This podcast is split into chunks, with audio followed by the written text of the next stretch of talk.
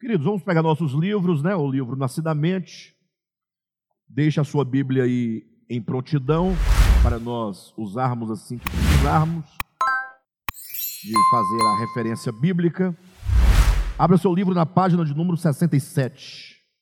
Bem, até agora, o que nós vimos, que é exatamente aquilo que está em Gênesis capítulo 2 e capítulo 3, a, é, mais, a capítulo 2, né, quando fala da árvore do conhecimento do bem e do mal.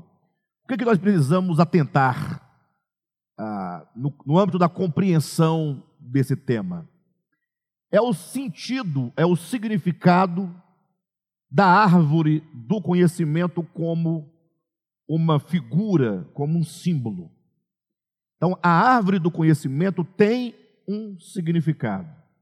Uma coisa é a árvore do conhecimento, outra coisa é comer do fruto da árvore do conhecimento.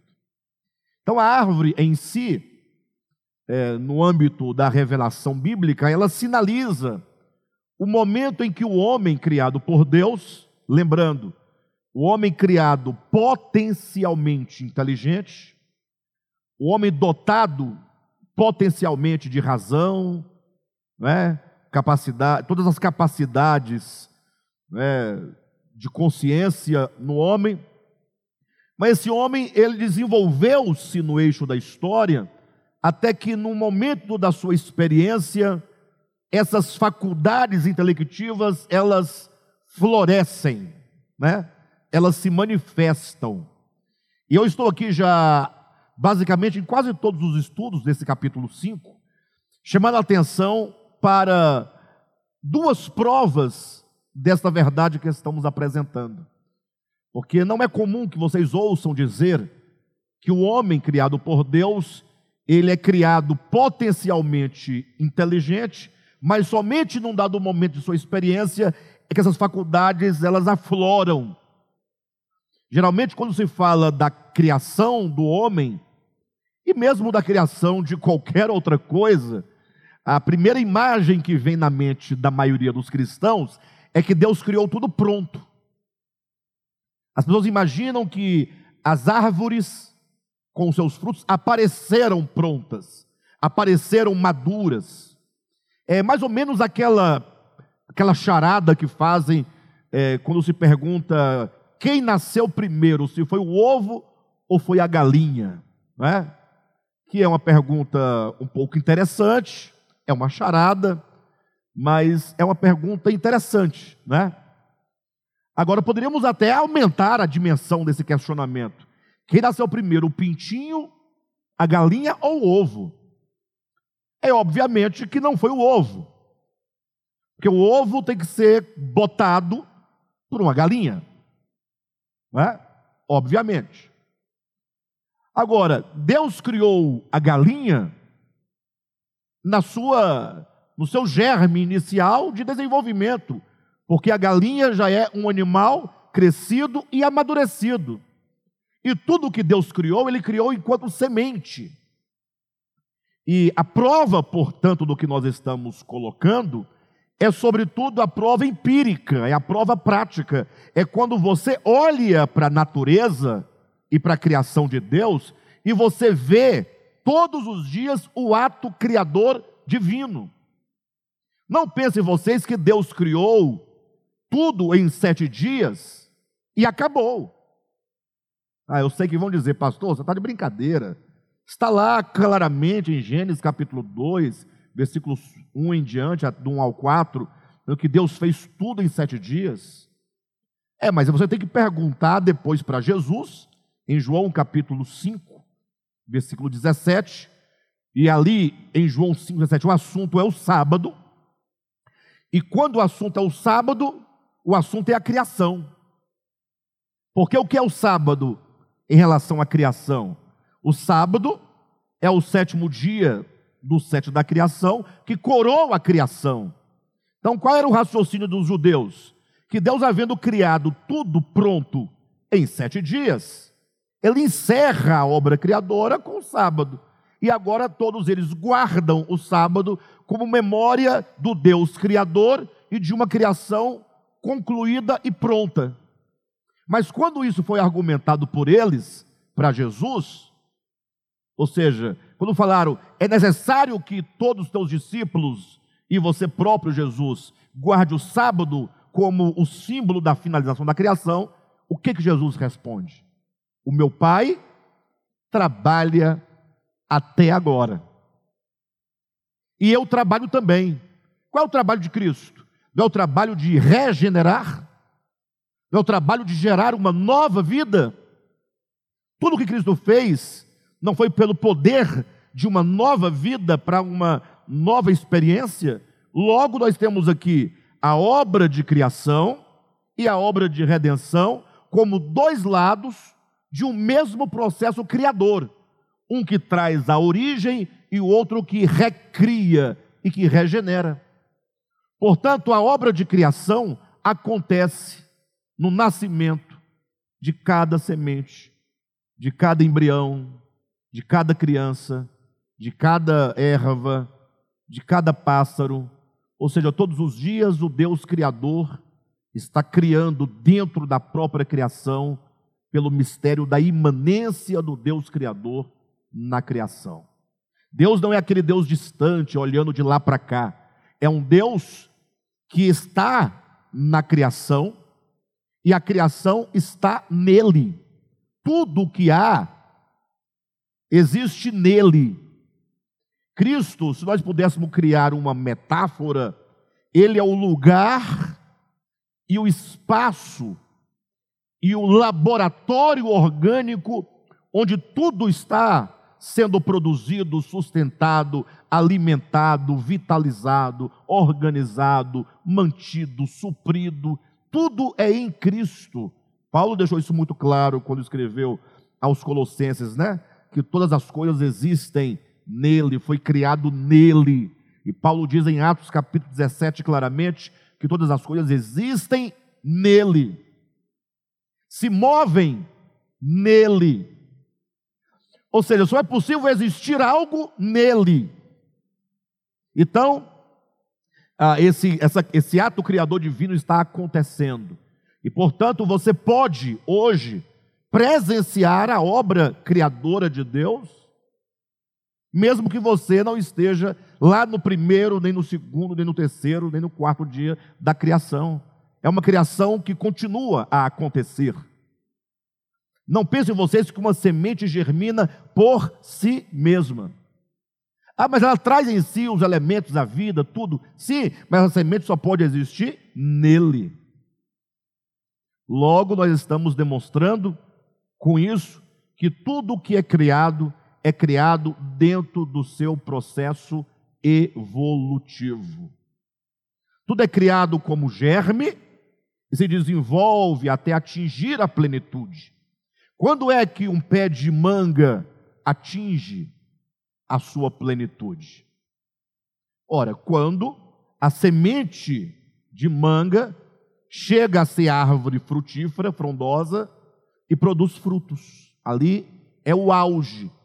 Ela não passa daquilo.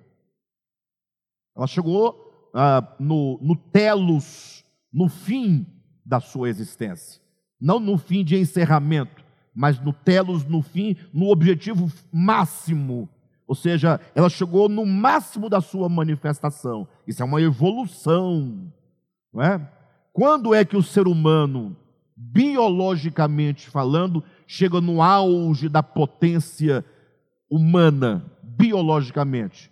Quando ele amadurece, biologicamente, nas suas faculdades de reprodução e quando ele amadurece na sua mente.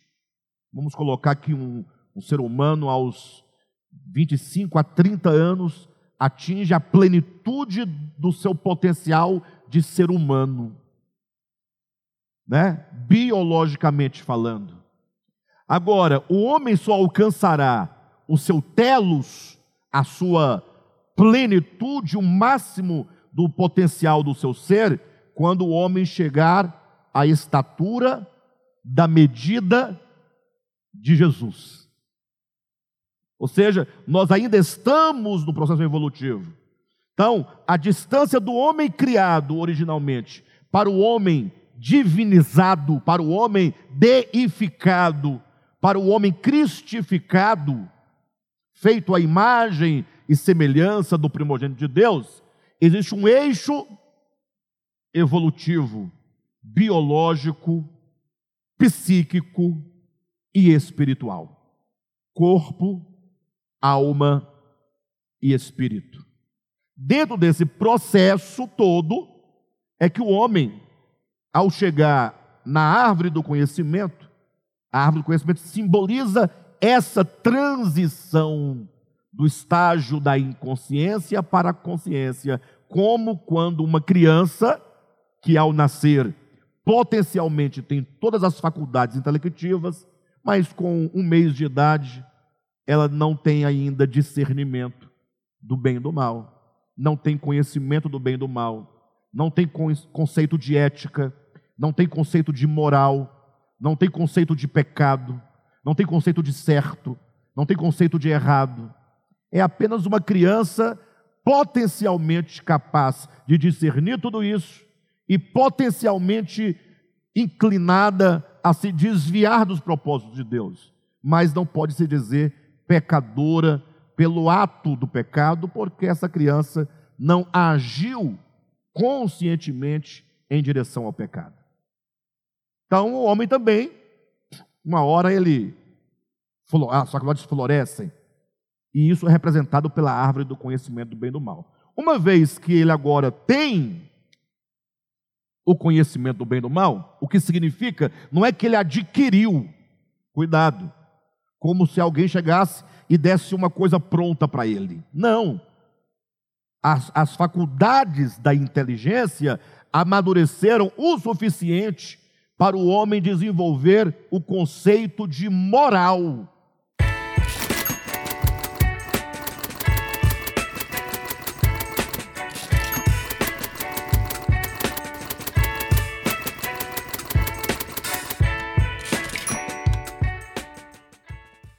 E repito, essas questões são questões muito profundas e às vezes a gente fala uma vez, dez vezes, trinta vezes e as pessoas ainda têm dificuldade de compreender. A ideia de moral é uma ideia exclusiva do homem. Animais não têm conceito de moral. Por isso que eles andam sem roupa na rua, os animais. E não dá nada. E nós mesmos ignoramos a nudez do cachorro, do gato, do papagaio, do pardal, ninguém fala nada. E quando um cachorro e uma cadela cruzam na rua, algum pudico pode virar o rosto, falar, oh, coisa feia, misericórdia. Mas é uma coisa muito normal, não gera falta de pudor, não é, não é crime. Porque ninguém pode culpar o animal por ele não estar dentro de um quarto reservado, fazendo suas necessidades fisiológicas com a sua parceira.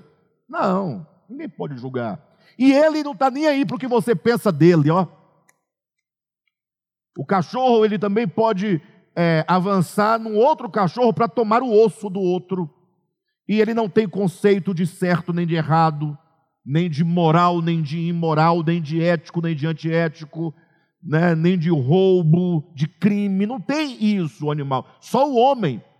E é isso que agora nós teremos chamar a atenção de vocês. Quando nós colocamos ali o homem diante da árvore do conhecimento, o homem agora tendo a capacidade de discernir, é nesse momento que a coisa vai pegar para ele. Porque agora esse homem ele tem o que? Percepção. Ele tem o que?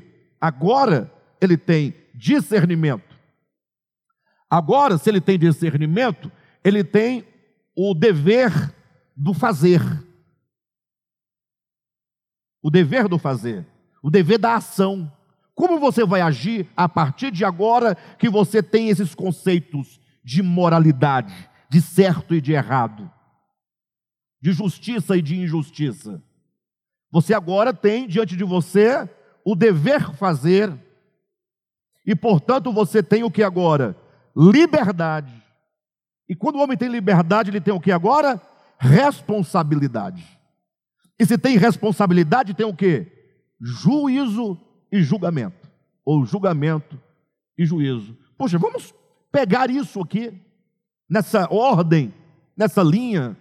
Quando florescem as faculdades intelectivas do homem, representado esse momento exato pela árvore do conhecimento, ali agora o homem tem o discernimento do bem e do mal. Se ele pode discernir, ele pode diferenciar o bem do mal, o que é algo exclusivo dos homens, ele agora tem o que?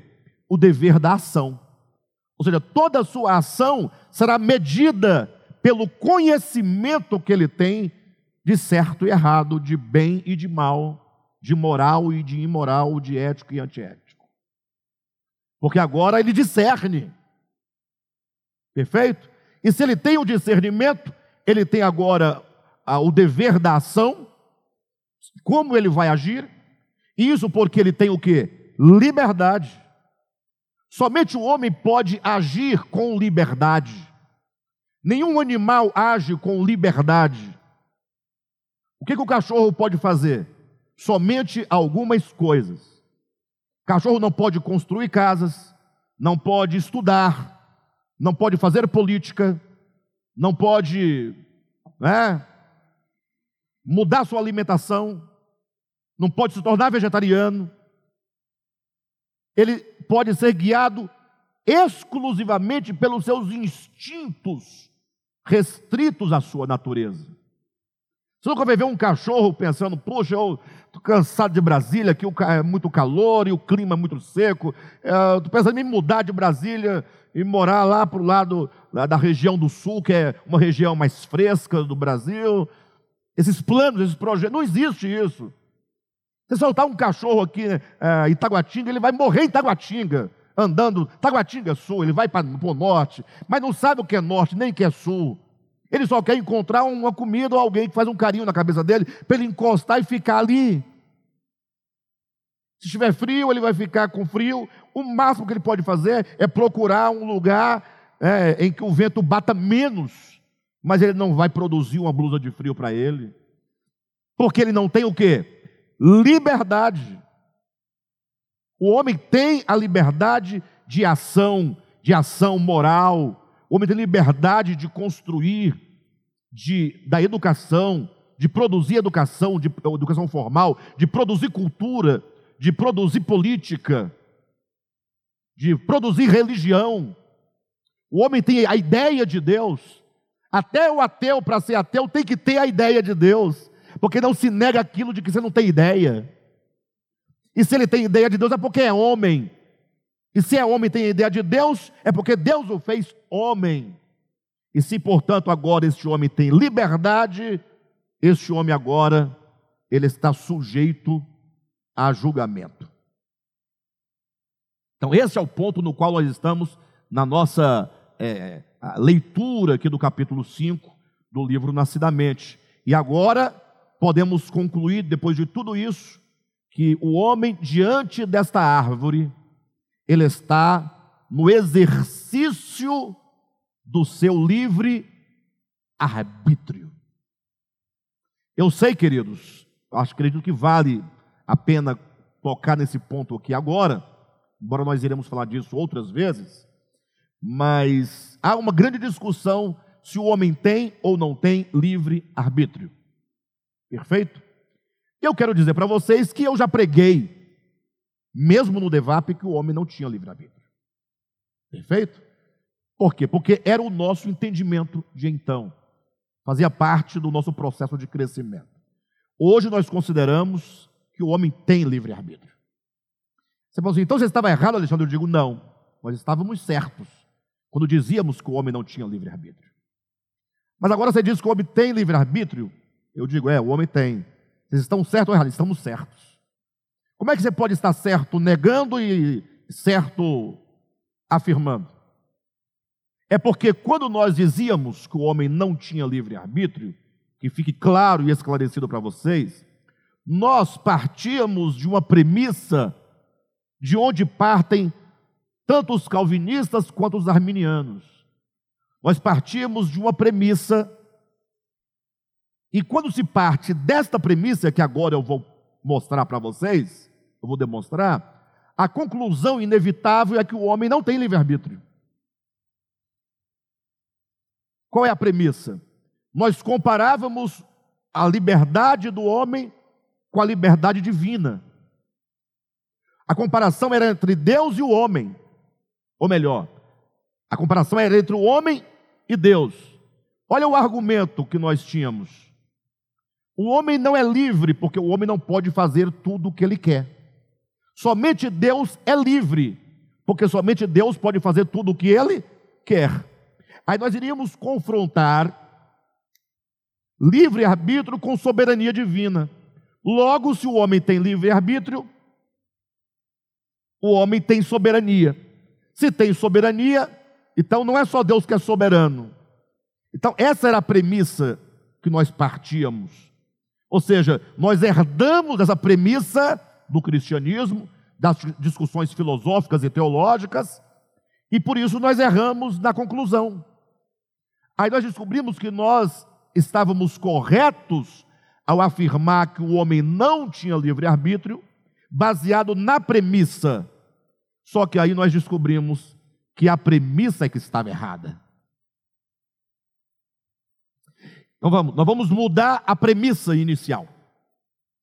Quem está me entendendo? Nós vamos mudar a premissa, porque nós entendemos agora, depois de um profundo estudo da Escritura, que você nunca poderá criar uma doutrina comparando o homem com Deus, absolutamente. A comparação, para saber se o homem tem ou não livre-arbítrio, não é o homem com Deus. Primeiro, quando diz o homem não tem livre-arbítrio porque ele não pode voar. E olha que eu não estou exagerando, este exemplo que eu estou falando aqui agora é um exemplo que a maioria das pessoas que defendem o livre, a, a, que o homem não tem livre-arbítrio e defende que só Deus é soberano, vão argumentar: o homem não pode voar. Logo, se o homem não pode voar, ele não tem o quê? Livre-arbítrio. Eu falei, é, então Deus também não pode ser soberano. Se isso, se a premissa estiver certa, Deus também não é livre e Deus também não é soberano. Quero pedir para os haters aí da internet, que ouvem só o que quer, só o recortezinho, que você seja honesto, assista toda a mensagem, entenda todo o raciocínio e diga somente o que é dito, né? e não crie o que não é dito, porque eu não estou afirmando isso. Eu estou dizendo, se a premissa está correta, que liberdade é poder fazer tudo o que quiser, se isso for verdadeiro, então o homem não tem livre-arbítrio e nem soberania, porque o homem não pode voar. Sim ou não? Porém, se a premissa é verdadeira, Deus também não é livre. Vou até mudar o verbo. Deus também não seria livre e nem seria soberano, porque Deus não pode todas as coisas. Isso é um escândalo para os cristãos dogmáticos que não ah, não usam a capacidade do entendimento para pensar as coisas de Deus e também não leem a Bíblia. Alexandre, como assim Deus não pode todas as coisas? Ora, mas quem diz não sou eu, é a Bíblia que ensina. A Bíblia diz que Deus não pode mentir. Aí alguém diz, mas se ele quiser, ele pode. Não pode. Deus não mente, não é porque ele é honesto, Deus não mente não é porque ele não é porque ele é religioso. Ele não mente não é porque ele não quer. Não, Deus não mente porque ele é a verdade. E mentir é deixar de ser. E sempre que nós nos referimos a Deus, referimos ao que ele é no seu ser, na sua natureza. A Bíblia diz que Deus é luz e nele não há treva nenhuma. Portanto, Deus não pode ser treva no sentido pecaminoso e perverso da palavra. A Bíblia diz que Deus não pode negar a si mesmo. Então, Deus é a verdade, Deus chama todos a verdade, Deus ama a verdade. O universo caiu em colapso no dia que um ser decaiu da, da, da, da verdade e tornou-se o pai da mentira. E agora então Deus não pode ser pela mentira, absolutamente, porque Ele é Deus, porque Ele é santo, porque Ele é a verdade, porque Ele é justo. Então Deus não pode, mas não é um não poder de impotência, é um não poder de natureza. Então eu não vou, não é porque eu sou impotente, eu não vou porque não é da minha natureza voar. Agora, se eu fosse um pássaro, e sendo um pássaro, não voasse, tendo todos os. Eu seria um pássaro impotente por alguma razão? Quem está entendendo? Então nós não estamos dizendo que Deus é impotente, estamos saindo em defesa da natureza de Deus. Está claro para vocês essa questão? Então, nós comparando a liberdade humana com a liberdade divina, para concluir se o homem tem ou não livre-arbítrio, é uma base, é uma premissa equivocada. Para eu poder definir o que é liberdade humana e o que é livre-arbítrio humano, e, é, e por incrível que pareça, queridos, olhem para mim, com toda a humildade do Senhor, Deus sabe que eu falo a verdade, não estou aqui mentindo. Eu estou aqui falando por necessidade de ensinar. Entendam isso. É uma necessidade que nós temos de falar e não ficar se vangloriando. Mas aqui está uma perspectiva que não foi ainda vislumbrada. Ou seja, ninguém se colocou nessa perspectiva para entender o livre-arbítrio de outra perspectiva até para poder resolver o grande problema que ninguém conseguiu solucionar, que é a grande, a grande cisão e o grande cisma entre Armínio e Calvino, enquanto sistemas de interpretação. Por que, que todo teólogo equilibrado, ele diz que Armínio está certo e Calvino está certo, embora antagônicos, e eles falam, aqui reside um mistério o teólogo equilibrado, ele fala assim: olha, Calvino está certo, é, tem, tem muito texto que fala, poxa. E Armínio também está certo, tem muito texto que fala. Então, o teólogo sincero e equilibrado, ele fala: olha, ambos estão certos, nós temos que manter essas duas verdades em equilíbrio.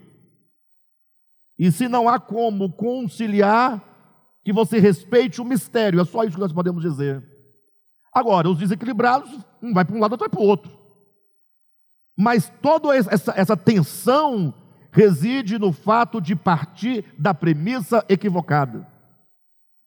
Então, para nós entendermos a questão da liberdade humana, do livre-arbítrio, se tem ou se não tem, nós temos que estabelecer a premissa certa, a base certa. Qual que é a base certa? Não comparando o homem com Deus, mas comparando o homem, que é uma criatura, a todas as demais criaturas. Vamos comparar o homem, vamos dividir a criação terrena, essa criação da terra, em reinos, como faz né, a ciência. O reino mineral, dos minérios, o reino vegetal, né, dos vegetais, das plantas, o reino animal, que é o reino dos animais, e o reino hominal, que é o reino dos homens. Então nós fazemos parte de uma criação em que a criação, criação ou criaturas do reino mineral, criaturas do reino vegetal, criaturas do reino animal e criaturas do reino hominal. Está tudo claro para vocês?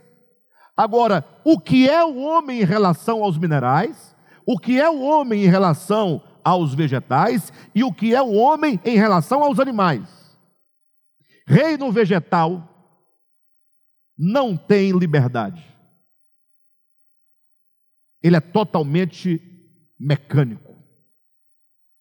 Daí, tá e não deixa mentir, a mecânica né, newtoniana, né? O sistema da física de Newton. O reino mineral não tem liberdade alguma. Ele é mecânico. Trabalha como um relógio. Uma boa máquina de relógio não tem liberdade. Ele tem que marcar os segundos. 60 segundos, o outro ponteiro avança para um minuto, depois horas, e assim vai girando. Não tem liberdade. O relógio não pode falar assim: olha, eu vou marcar agora meio-dia. Ele não pode.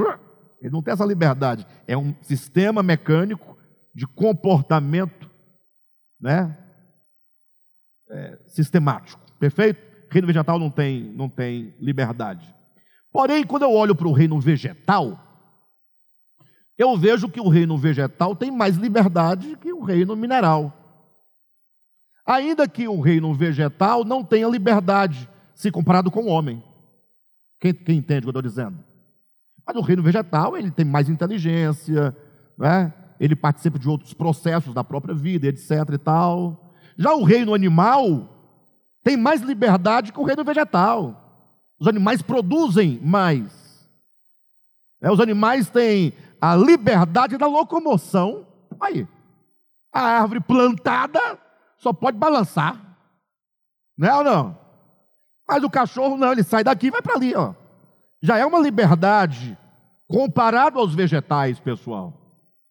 É um nível de liberdade. É pequeno? É, não é tão pequeno. É pequeno quando você compara ao homem. Mas quando você compara ao que vem antes dele, que é o reino vegetal, e ao mineral, é, ele virou uma coisa extraordinária. Né? Ele já sente ah, alegria, tristeza, dor, ele tem reflexos, ele tem até o hormônio mesmo do estresse para ele poder fugir da presa. Sim ou não? Poxa, já está numa, numa liberdade muito maior. Ele já pode se defender. Se um lenhador vai cortar uma árvore, a árvore não pode, não tem nenhuma liberdade de fazer, não vai me cortar. Já o animal pode fugir, pode atacar. Não é liberdade ou não, pessoal? Gente, são coisas profundas e são coisas importantes. Alguém pode achar que eu fico né, filosofando muito, mas é para compreender verdades que, se compreendidas adequadamente, mudam a nossa vida. Mas quando o animal é comparado ao homem, o animal é visto apenas como um ser que tem uma liberdade instintiva. Agora, o homem não. O homem não. O homem tem, em relação ao reino mineral, vegetal e animal, ele tem liberdade. Discernir entre o bem e o mal é a possibilidade de praticar o bem ou o mal. Puxa vida. Se a árvore é a árvore do conhecimento do bem e do mal, essa árvore implica que a partir de então o homem discerne, e se ele discerne, ele tem um dever, o dever fazer, o dever de proceder segundo o bem ou proceder segundo o mal. Logo, estamos falando de liberdade. Falar de liberdade é falar de livre agência. E falar de livre agência é de falar de livre arbítrio. Se qualquer teólogo que estiver ouvindo agora vai falar que eu estou confundindo as coisas, porque eu disse que livre agência e livre arbítrio é uma coisa só, e a teologia separa esses dois termos, mas eu digo, separa só para poder é, se auto-enganar. É porque é assim, ó. é porque a teologia vai inventando coisas para poder é, explicar o inexplicável, né? A pessoa que diz que o homem não tem livre arbítrio, ele fala assim: olha, o homem não tem livre arbítrio, o homem tem livre agência. Não é livre arbítrio. Aí qual é a diferença? Ele fala: o homem não tem livre-arbítrio para salvação. O homem não tem livre-arbítrio para decidir o rumo da história. Agora, o homem tem livre, tem livre agência para decidir se vem ou não a reunião da igreja. Ou seja, você tem ou não tem liberdade de decidir se congrega ou não congrega? se veste branco ou se veste amarelo, se mora em Brasília ou mora em São Paulo. Então, como o homem tem essa liberdade ninguém pode negar, fala, não, essas coisas que não envolvem a eternidade, chama-se livre agência. Mas as coisas eternas chama-se livre arbítrio, ou ausência de livre arbítrio.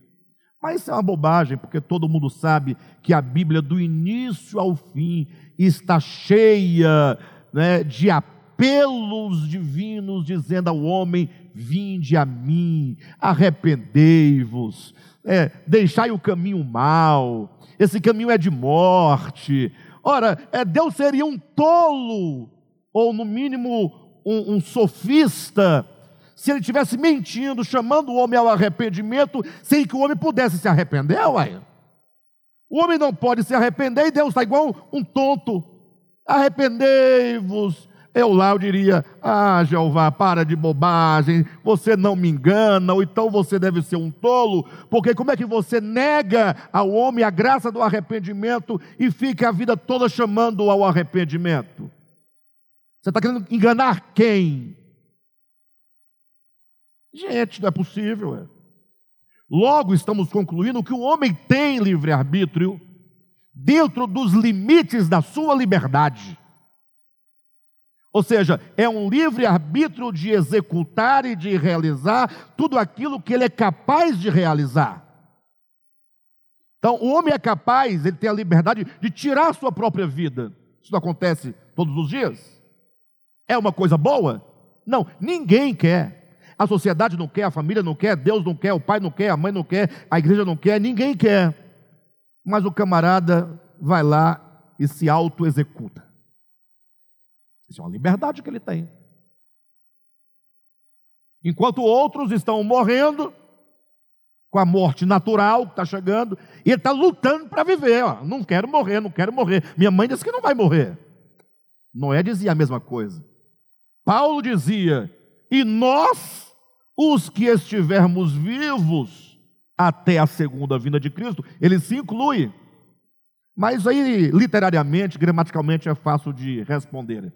Quando ele fala os mortos e nós os que estivermos vivos, ele não está dizendo que ele estará vivo, está dizendo há os que agora estão mortos e nós que estamos vivos.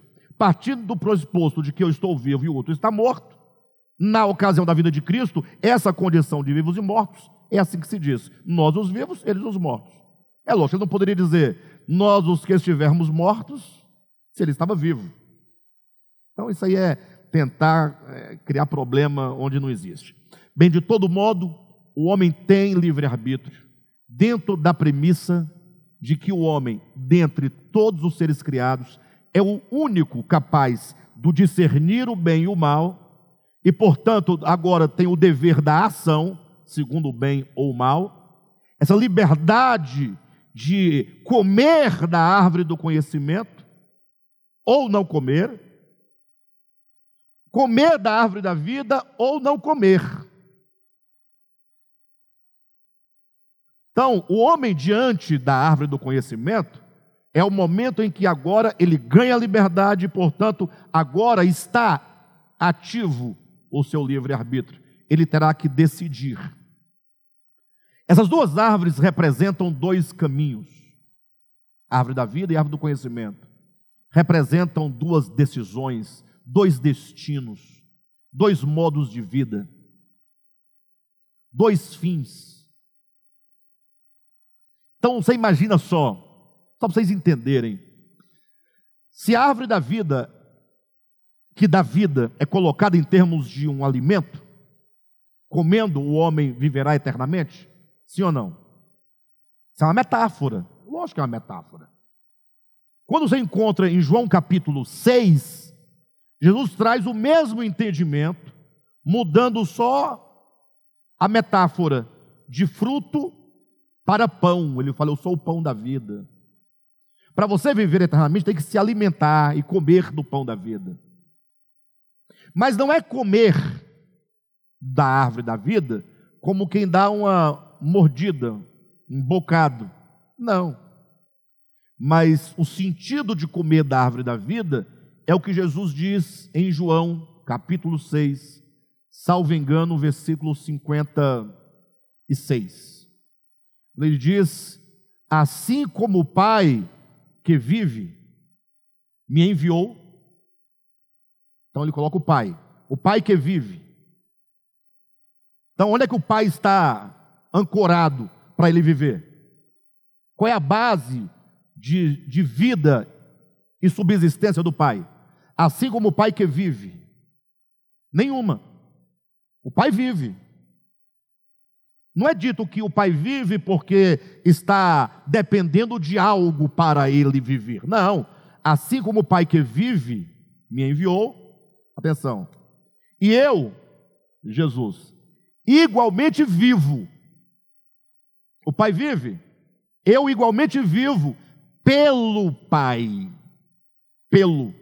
O pai é a base do viver de Jesus. Então ele está dizendo: eu vivo pelo pai. Mas o que é viver pelo Pai? É que um dia ele comeu um pedaço do braço do Pai e agora está vivo eternamente? Não, viver pelo Pai, viver por meio do Pai, está ligado ao Pai, sempre sendo nutrido pelo Pai, recebendo do Pai. É uma relação de dependência. Eu vivo pelo Pai. Quem, chegamos agora em nós, de mim se alimenta, por mim viverá. Não é dito quem de mim comer, é quem de mim se alimenta, é um ato contínuo. Assim como eu vivo pelo Pai, vocês viverão por mim. É uma relação de dependência. Logo, estando o homem diante da árvore do conhecimento e diante da árvore da vida, a proposta do livre-arbítrio é: você que agora alcançou a faculdade do discernir o bem e o mal, você vai escolher viver por meio do conhecimento ou viver por meio de Deus. Guarde isso. Viver por meio do conhecimento, viver por meio de Deus. Parece não dizer muito, né? Parece só um, um jargão teológico, não é? Parece que não chega em nós. Ah, Viver por meio do conhecimento ou por meio de Deus? Bem, o que, é que eu tenho a ver com isso? Eu acho que eu vivo por Deus. O que, vocês acham? Vocês vivem por quem? Uma boa. Vocês também, eu acho que eu vivo por Deus. Ninguém vai dizer que vive pelo conhecimento. Mas conhecimento, essa aula tem que ficar registrada nos anais da história, tá, irmãos? Esse estudo ficar gravado nos anais da história. Viver por meio do conhecimento é viver se alimentando do conhecimento, é fazer a sua vida se sustentar pelo conhecimento, ou viver pela árvore da vida, viver por Deus, é fazer a sua vida se manter, se sustentar por Deus, o combustível, a dependência completa. Mas continua parecendo só uma ideia teológica, parece que não nos atinge. Então, olhe para mim. Pessoal, é muito maravilhoso. Chega emociona. O que, que é o conhecimento? Vamos entender isso. A Bíblia fala que a ciência se multiplicaria. Daniel capítulo 12 diz que a ciência haveria de se multiplicar nos últimos dias. Ora, se a ciência se multiplica, é o mesmo que o conhecimento se multiplica. Sim ou não? Ora, se o conhecimento se multiplica, se ele cresce, se ele se expande, logo o conhecimento ele também é progressivo. Ele vai ganhando dimensões cada vez maiores. Então você não pode dizer que um homem de conhecimento do século 10 antes de Cristo é o mesmo homem de conhecimento do século 21. Não. O homem do século 21 é um homem da inteligência artificial. Quem está entendendo? Ou seja, estamos no eixo do tempo, num, num momento da história em que o conhecimento tem crescido de maneira avassaladora. Só que esse conhecimento, aí eu toquei na ideia de inteligência artificial, vai tornando o trabalho pesado, o trabalho técnico, cada vez menos necessário. Vamos entender, portanto, a palavra conhecimento como sendo o acesso que o homem tem, por meio do conhecimento, a todo tecnicismo. O homem vai criar todo tipo de instrumentos por meio da inteligência para promover o seu sustento, para promover a sua vida. Ou seja, o conhecimento do homem, se o homem vive por meio do conhecimento, ele vai agora tomar esse conhecimento para produzir para si tudo aquilo de que ele precisa. De modo que quanto mais o homem aplica o seu conhecimento, quanto mais o conhecimento se expande, maiores as conquistas do homem, quanto mais conquista, mais o homem se torna o quê? Se sente o quê? Poderoso, mais o homem vai tentando e vai galgando os degraus para o cumprimento daquela palavra que a serpente disse: sereis como Deus. Não sei quantos de vocês sabem, mas a, é, é, uma das tecnologias que estão sendo trabalhadas já há alguns anos, que estão sendo buscadas de maneira séria por grandes empresários, por grandes empresas, por grandes universidades do mundo inteiro, é o homem em busca da imortalidade. Daí eu sugiro que vocês leiam um livro de um ateu chamado é, Harari, né? O sobrenome é Harari. É, fugiu agora o primeiro nome dele. Homo Deus, do Harari. Esse livro é de um ateu. Ele não tem um, nenhum compromisso com a Bíblia, nem com o Evangelho, mas ele vai descrevendo todo esse processo do crescimento do conhecimento, da tecnologia, e ele vai mostrando historicamente como o homem está ascendendo na direção de se igualar a Deus. Daí o nome do livro dele, Homo Deus. Homo sapiens, o homem inteligente, que agora quer ser o Homo Deus. É o que Paulo diz em segundo Tessalonicenses, né, que o anticristo se assentará no santuário de Deus, ostentando-se como se fosse o próprio Deus. Então, quanto mais o, conhecimento aumenta, mais o homem se empodera e menos ele se sente carente, necessitado de Deus. E a prova está aí diante de todos nós, nós mesmos com todo o entendimento, com todo o amor que temos pelo Senhor, o que, que o conhecimento faz conosco? Fala a verdade. Por exemplo, esse instrumento agora, a tecnologia, o celular, internet, transmissão ao vivo, tudo isso nos torna mais mornos. Fala a verdade. Tudo isso nos impede de buscar a Deus. Como é que era a igreja primitiva, né? primeiro século.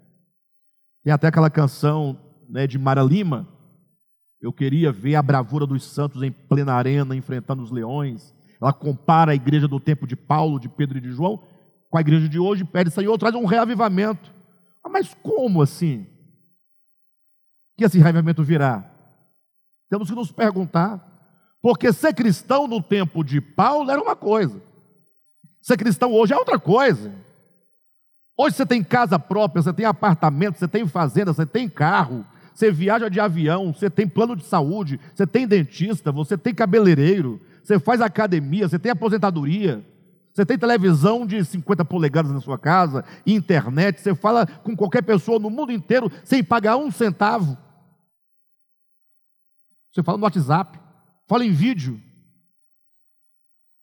Tudo isso nos deixa menos dependente de Deus. Começa a tirar essas coisas de nós e nós vamos tendo menos o que fazer. Quanto menos conhecimento, menos tecnologia, menos progresso, menos potência. O contrário também é verdadeiro. Se a pessoa que vive pelo conhecimento, logo ela se orgulha do seu conhecimento por menor que seja.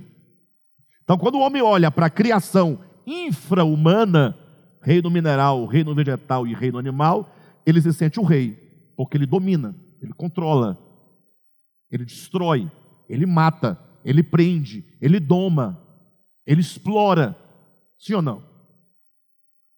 E logo então o conhecimento, ele tem uma inclinação muito forte para gerar orgulho ensoberbecimento. Não é isso que está lá, salvo engano, em 1 Coríntios 8, versículo 1? O conhecimento ensoberbece, mas o amor edifica. Então, o problema de viver pelo conhecimento não é uma questão de uma árvore, nem de um mito, nem de Gênesis. É o que você faz com tudo que o conhecimento te proporciona. Ou o que o conhecimento é capaz de fazer com você, que é te, te afastar de Deus. Por que será que a igreja de Laodiceia, que é a última das sete igrejas proféticas, é dito que ela se sente rica e abastada? Por que será? Igreja do século 20 e 21. Na verdade, século, né, é, século 20 e 21.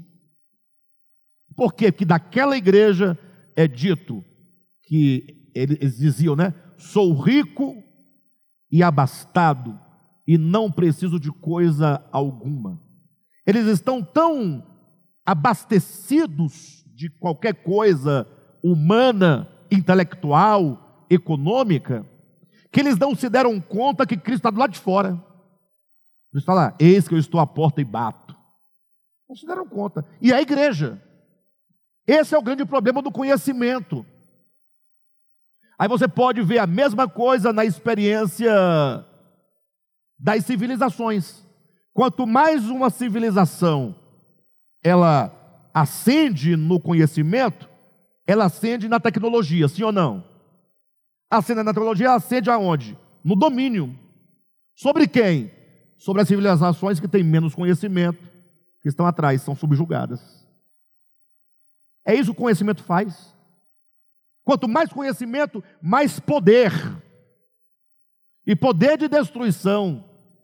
Porque a pessoa fica mais eu, mais ego, mais força, mais valentia, mais domínio, mais controle, mais soberba, mais tudo. Olha para as nações do mundo e olha quem é que está aí é, é, no topo do poder.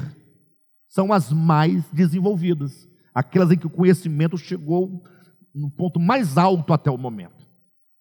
Esse é o problema do conhecimento. Olha também um outro exemplo para a experiência humana. Uma criança que nasce de um casal que fica ali numa dependência absoluta dos pais. O pai, os pais têm que trocar fralda, dar banho, dar comida. Se deixar o bebezinho lá, que, que vai acontecer? Ele vai morrer. Só que quando ele começa a ficar com os quatro, cinco, seis anos de idade, quando as faculdades do conhecimento começam a, aparecer, que ele vai virando aquele galinhozinho, aquele galinzezinho, né?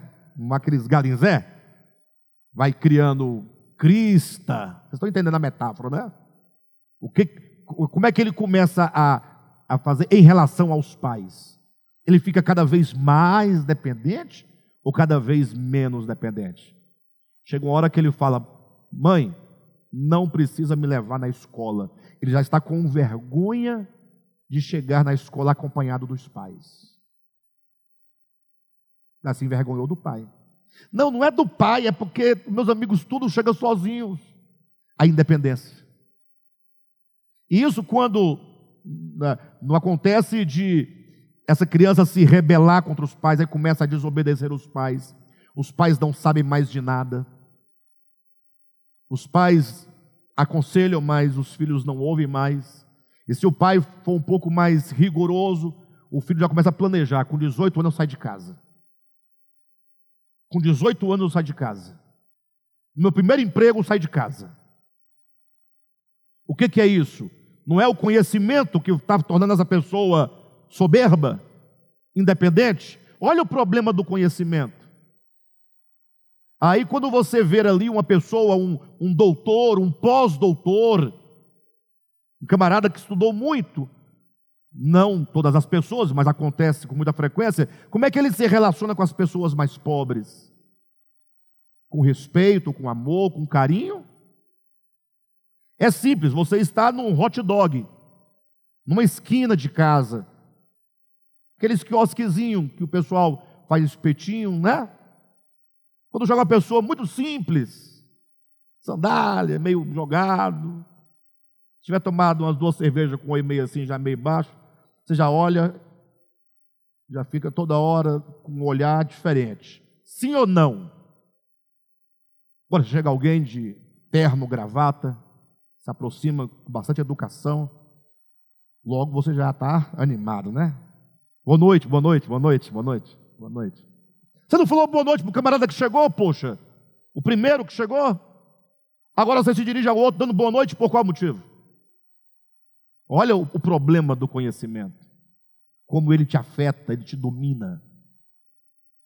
Isso você vai encontrar em empresas, em igreja. Né? O próprio Jesus falou da nossa tendência de convidar para nossas casas aqueles que podem nos retribuir. Bem, de todo modo, estamos aqui tocando nesse ponto central. Nós nem entramos no livro hoje. Assim, não entramos na leitura, mas entramos no conteúdo, tá? Está tudo aqui está no livro. Mas precisava falar é, desse momento da árvore do conhecimento do mal, desse tal do livre-arbítrio. O livre-arbítrio enquanto a capacidade que você tem de tomar decisões pela liberdade possível daquilo que Deus lhe permitiu realizar. Tá ok? Bem, de todo modo, só para a gente poder marcar aqui, abra o seu livro na página 67 e veja o primeiro parágrafo. Ou melhor, página 66 primeira, segunda, terceira linha de baixo para cima, que é onde nós paramos aqui semana passada. O homem agora com as faculdades florescidas, né? O conflito se instaurara no coração do homem. Por que, que nós falamos o conflito se instaurara no coração do homem? O conflito se instaurara. Ora, se o conflito acabou de se instaurar, Logo, antes não havia o quê? Não havia conflito. E por que não havia conflito? Você já viu um animal em conflito? Numa, num dilema? Não há. Ele é o que é. Ele é capaz de morder você agora e daqui a 30 segundos ir lá e vir ficar te lambendo a própria ferida que ele fez. Para ele está tudo certo. Ele não tem conflito. Quando dizemos aqui o conflito se instaurara no coração humano, quer dizer, esse conflito ele surge no momento que você agora tem o dever da escolha. Toda vez que você tem a, a, a escolha, instaura-se um conflito. Você está andando numa estrada reta, indo para algum lugar. A estrada reta, você, tá, você não tem conflito. É só seguir segue reto toda a vida. Mas de repente você chega numa encruzilhada, abrem-se três caminhos, ou que sejam dois caminhos. Aí instaura agora um conflito. Opa, por onde é que eu vou? Por aqui ou por aqui? Por onde é que eu... Pela direita ou pela esquerda? Aí, essa dúvida é o conflito.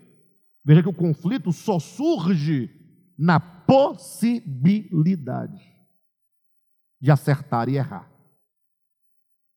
Por isso colocamos aqui o conflito se instaurara no coração do homem. E o palco, o cenário, estava armado para a grande ópera da decisão. É agora que o homem tem que decidir. E muito interessante, porque eu quero que vocês gravem. Quem tem boa memória, né? Quem não tem, não vai se lembrar depois. Mas essa ideia de que o palco agora estava armado para a grande ópera da decisão, por que ópera da decisão? Essa figura de linguagem aqui, essa metáfora é interessante. Não sei quantos de vocês já assistiram a uma ópera, mas a ópera é um gênero musical dramático. Ninguém assiste a uma peça de uma ópera sem se angustiar. Ninguém. Porque é um gênero musical capaz de manifestar em melodias, ritmo e intensidade, sentimentos profundos da alma. A ópera, ela toca você, se, se arrepia, você chora, você se enlouquece. Enlouquece no sentido de você se perturbar. Por isso que falar aqui, a grande ópera da decisão. É o momento em que todo o teu ser está ali na angústia da decisão. E essa ópera da decisão acontece aqui em Gênesis 3, mas ela acontece com Cristo no deserto, ela acontece com cada um de nós diariamente, frente a muitas circunstâncias, ela acontecerá no final do milênio. Ou seja, o homem sempre será colocado por Deus frente à decisão entre viver pelo conhecimento ou viver por Deus, de modo consciente. Ou seja, Deus não deixará ninguém seguir o caminho do conhecimento sem que tenha consciência do que esteja fazendo. Ninguém será condenado sem que saiba discernir quais são as consequências da sua decisão. Daí aquele texto lá de Joel, salvo engano, capítulo 3, né? 3,14, né? Quando diz: multidões, multidões no vale da decisão. multidões e multidões no vale da decisão. Irmãos, eu espero que essa mensagem de hoje, embora não tenhamos avançado na leitura, mas avançamos no entendimento, é, possa contribuir para nós pensarmos a nossa vida. O conhecimento em si mesmo ele não é pecado. Nós vamos verificar isso na medida que nós avançamos nos nossos estudos mas o conhecimento, que é um dom divino, quando submetido à consciência superior, que é o Logos, que é a razão, quando nos permitimos que a sabedoria guie o nosso conhecimento, quando nós tem, temos o nosso conhecimento apenas como um instrumento e não como a nossa causa, não como o nosso fim, isso é bom. Agora, quando o conhecimento nos usurpa e o conhecimento se torna, portanto, o nosso braço forte, é aí então que nós nos afastamos do Criador, nos tornamos independentes, e é nisso que consiste o pecado capital, o pecado original. Tá bom, queridos? Glória a Deus.